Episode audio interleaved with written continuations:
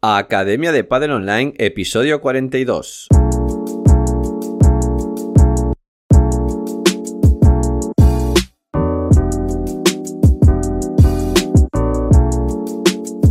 Hola a todos y todas, soy Jaime Barral y os doy la bienvenida una semana más a la Academia de Padel Online, el programa de podcast para entrenadores y gestores de padel.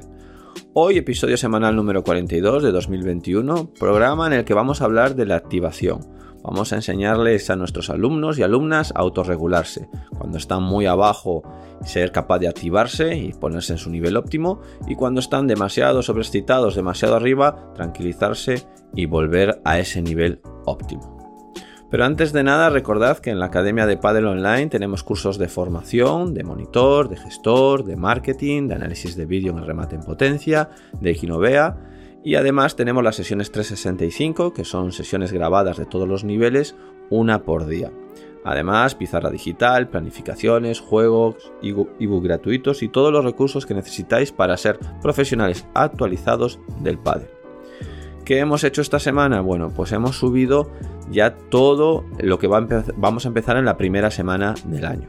Hemos subido una introducción al prepadel, a la pala blanca, a la pala amarilla, a la pala naranja, a la pala verde, a la pala azul, a la pala marrón, es decir, a todos los niveles hemos subido una introducción que hay que verse para saber qué se va a hacer en todo este segundo trimestre del año, para que el entrenador, el monitor tenga en la cabeza y que se lo pueda explicar la primera vez que tenga contactos antes de entrar en, en la clase eh, explicarle qué vamos a trabajar este trimestre. Al final, pensad que esa motivación de vamos a estar trabajando, yo que sé, en pala naranja, vamos a estar trabajando las paredes durante todo este trimestre, pues le va a crear una motivación y ganas de venir a clase. Entonces, yo os animo a, nos vemos esa introducción, practicamos un pequeño speech, una pequeña entrada cuando empiece la clase, se lo explicamos y empezamos con nuestra primera clase.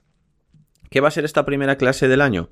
Bueno, pues los prepadel están con el famoso huevo frito. Tienen que hacer equilibrios en la pala y lo van a hacer andando, corriendo, saltando. Una sesión muy simpática de prepadel. Los pala blanca, esta primera sesión del año, ¿qué van a hacer? Bueno, pues están, van a empezar a aprender el plano. Estamos haciendo estos primeros unos toques botes fundamentales para que encuentren el centro de la pala, pero lo que van a aprender es la técnica básica de plano. Los amarillas empiezan a salir de paredes, unas paredes muy simples, una pared que entra de volea, muy simple, queda en la pared de fondo y sale por donde entra. Los pala naranja, los pala naranjas, si pueden cortar, van a intentar cortar, si no, lo importante es que le den con el centro de la pala, van a trabajar un poquito la salida de pared de derecha y de revés, tanto de mano baja como de mano alta. Pala verde, los pala verde van a hacer una pared de fondo que cierra quitándome y girando. Ya son paredes más complicadas, ya tienen experiencia y ya empezamos por paredes más difíciles. Podemos hacer un repaso de las anteriores, pero en principio ya saben salir con paredes simples, poco hay que decirles. Para azul van a trabajar las recuperaciones, van a intentar recuperar la red o recuperar la iniciativa desde el fondo, pues de una pared haciendo bajadas, haciendo globos y haciendo chiquitas. Y los palamarrones lo que van a intentar es contragolpear. Están en una situación de fondo, una situación eh, que en principio no llevan la iniciativa, pero van a intentar hacer un passing tanto de mano alta, ¿vale? Una bajada de pared de mano alta, como un remate, ¿vale? Van a intentarlo así. Entonces, bueno, os animo mucho. Empezamos segundo trimestre, empezamos, vamos a empezar un año nuevo y a meterle mucha caña. Y os dejo ahora con el monográfico de la activación de esta semana.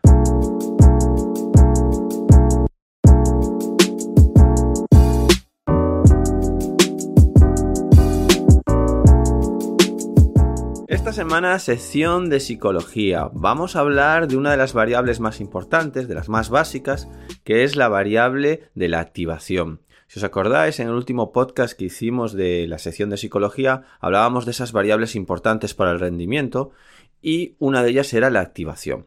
Pues hoy vamos a hablar de la activación. ¿Qué os puedo decir de ella? Bueno, es una de las variables más básicas Porque siempre la tenemos y al final todas las variables, todas las otras variables están relacionadas con ella. Al final es una respuesta cognitiva o una respuesta fisiológica que tenemos ante una situación. Pensadlo de la siguiente manera. Imaginaros que yo os digo, os pregunto cuál es vuestra activación más baja, la que podría ser la más baja. Bueno, pues la activación más baja o casi sin activación sería cuando dormimos, ¿no? Cuando estamos dormidos en un sueño profundo, sería activación cero. ¿Y cuál sería la máxima, una activación 10? Bueno, pues imaginaros que tenéis una pelea y una pelea que llegáis a las manos y tal, y bueno, sería una máxima activación, estaríais, bueno, eh, muy, muy, muy eh, sobrepasados, ¿no? Esto habría que pasarlo al deporte. Nivel 0 sería cuando me... o nivel 1 sería cuando me levanto de la siesta y estoy tranquilo, ese nivel, ¿no? No se habla ya en vigilia, ¿no? Cuando hablamos en deporte no pensamos en estar durmiendo, hablamos en vigilia. Entonces, nivel 1, bueno, cuando me levanto de una siesta y estoy muy tranquilo, muy relajado, Nivel 10, pues cuando tengo un partido donde estoy sobreexcitado, súper enfadado y fuera de mí y demasiado pasado de vueltas. Entonces es muy interesante que les enseñemos a nuestros alumnos y alumnas a saber en dónde están, que sepan valorar. Es una medición eh, subjetiva, pero de esta manera aprenden a decir, hoy estoy en un 5, estoy en un 4, estoy en un 3. Uno de los términos más importantes que tenemos que entender, o concepto que tenemos que entender, es el nivel de activación óptimo. Es decir, no es tengo que eh, activarme más o tengo que activarme menos, no.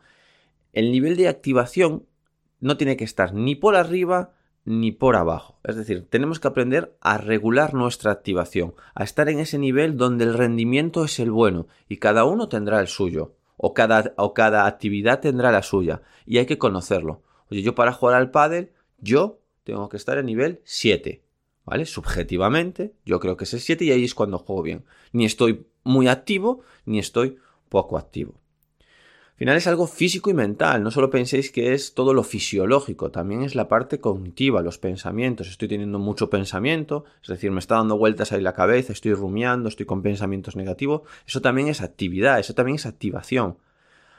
Eh, ¿Qué es la mala actividad o a qué nos lleva? Bueno, cuando hay inactividad, es decir, cuando estamos muy por abajo, percibimos mal, no nos damos cuenta de las cosas. Si yo me levanto de la siesta y me meten en una pista de pádel, no me entero, no me doy cuenta que están pegados a la red, no me doy cuenta que la pelota quedó corta, decido mal, están pegados a la red y, tiro por abajo en vez de tirarles un globo. Y cuando ejecuto, pues me falta energía, me falta coordinación, eh, no, tengo la suficiente activación como para jugar un partido de pádel. Esto no digo de la siesta, ¿vale? Podría ser que yo venga, pues, eh, pues debido a que el partido no me motiva nada, el partido es un partido que voy a ganar fácil y puedo estar en la misma situación de baja activación. No tiene por qué ser porque sea tan fisiológico, fisiológico sino que sea algo más mental. Y por otro lado está la sobreexcitación, ¿no? Eh, percibo, pues estoy tan atento que cualquier cosa que hacen los rivales ya creo que están pegados a la red. Es decir, demasiado eh, atento y, empiezo a confundir estímulos. Las decisiones, empiezo a tomar decisiones precipitadas, antes de tiempo, muy precipitado. Y las ejecuciones, bueno, pues eh, demasiada energía, el golpe me sale antes de tiempo y tiro la pelota a la red, cuando estoy pasado de vueltas, ya todos conocéis qué le pasan a nuestros alumnos cuando se pasan de vueltas, ¿no? Que hay muchos errores porque todo lo hacen antes de tiempo. Y al revés, cuando están muy bajos, eh, cuando, cuando, no llegan a las revoluciones mínimas, pues lo hacen, eh, lo hacen todo muy lento y todo tarda en llegar. Al final, eh, podemos dividir, se divide clásicamente en psicología del deporte, actividades de alta activación y actividades de baja activación. Y os cuento esto porque también tenemos que ver dentro de nuestro deporte para qué necesitamos alta activación o qué jugadores necesitan alta activación y qué jugadores necesitan una activación un poquito más baja. Por ejemplo, eh, deportes en donde hay mucha precisión o son muy complejos. Imaginaos el golf, ¿no? Donde tienes que tener mucha precisión y tienes que tener muchísima, digamos, eh, estar muy fino para poner la pelota en el sitio. Bueno, un deporte de precisión. Ahí vamos a necesitar una activación. la tendencia es hacia baja, no hacia alta. Todo lo contrario, deportes de tareas simples, como por ejemplo salto de altura, longitud, 100 metros lisos, donde si veis a los corredores o a los saltadores, están todo el rato intentando incrementar esa activación y estar súper a tope, con adrenalina al tope. ¿Por qué? Porque son tareas simples y se necesita una alta activación para dar al máximo. ¿Esto dónde lo llevaría yo? Bueno, pues lo veríais en los estilos de, de juego, ¿no? Si tenéis una pareja o conocéis unos jugadores que sean muy defensores, muy guerrilleros, muy luchadores. Al final, ¿qué es? Técnicamente o, en, la toma de decisiones son decisiones quizá más simples. Siempre intentan meter la pelota, es decir, no deciden cómo construir, cómo finalizar. eh, técnicamente hacen un golpe un poco más simple para no fallar mucho, es decir, simplifican su juego y le meten mucha parte física. ¿Esto qué querría decir en el tema de la activación? Pues que son jugadores con, tareas simples y que por lo tanto tienen que estar muy muy a tope. Unos guerreros que se tienen que dar golpes o unas guerreras que tienen que dar golpes en el pecho, ¿vale? Por lo contrario, un jugador o una pareja que eh, construye mucho, que finaliza mucho, bueno, pues ya tienen que ser más tranquilos, jugadores donde la precisión es más importante. Por eso la activación va a ser algo más eh, más subjetiva, más del propio sujeto. No va a ser algo que digamos, no, es que al padre hay que jugar con esta activación. Yo tengo visto muchos comentarios en plan de, es que no tiene sangre, es que no se mueve, es que no. Bueno, hay que ver, probablemente ese jugador fisiológicamente sea así, probablemente ese jugador eh, o jugadora tenga eh, una activación más, más baja para estar a su, a su nivel óptimo, y eso hay que saber diferenciarlo en parejas y en jugadores porque si no vamos a confundirnos mucho eh, la, desmotivación con la activación. Son cosas distintas. Yo tengo que saber cuál es mi activación para jugar a mi máximo rendimiento y jugar a ese nivel. Un clásico en esto de la activación es la U invertida, ¿no? La típica ley de Jerkes y Dobson. ¿Qué es la U invertida? Imaginaros una U, ¿no? Pero dada la vuelta, es decir, una montañita. Entonces, en la parte de abajo tenemos de baja activación el nivel 1 o nivel 0 es baja activación. Y cuanto más me voy hacia la derecha, cuando llego al final del rabito de la montaña, de la U invertida, es alta activación. Y hacia arriba es el rendimiento. ¿Eso qué quiere decir? Que cuando yo tengo una activación baja, el rendimiento es bajo. Y cuando tengo una activación muy alta, el rendimiento también es bajo, porque es una U invertida, es una montañita. Entonces, ¿dónde está ese rendimiento alto? Pues está en el punto más alto de esa U invertida, dada la vuelta. ¿Vale? Ahí es el ideal, ahí es el sitio donde está mi máximo rendimiento, mi activación óptima para jugar al pádel. Esa U invertida puede tener muchas formas. Habrá alguno que ese pico lo tenga más hacia la hacia el principio, hacia la activación baja y quienes lo tengan más hacia el final, hacia la activación alta. Va a haber tareas que, me, que necesite más activación baja y tareas que necesite más activación alta. Por ejemplo, imaginaros, si yo os hablase de sacar en paddle, de poner la pelota dentro, ¿eso es una, una es simple o es complejo? Pues es una actividad muy simple. En realidad poner un saque dentro es simple. Ahí voy a necesitar una tendencia hacia una activación alta para no fallar mucho, para ponerla bien. Eh, al resto igual, no es tan simple como un saque, ¿vale?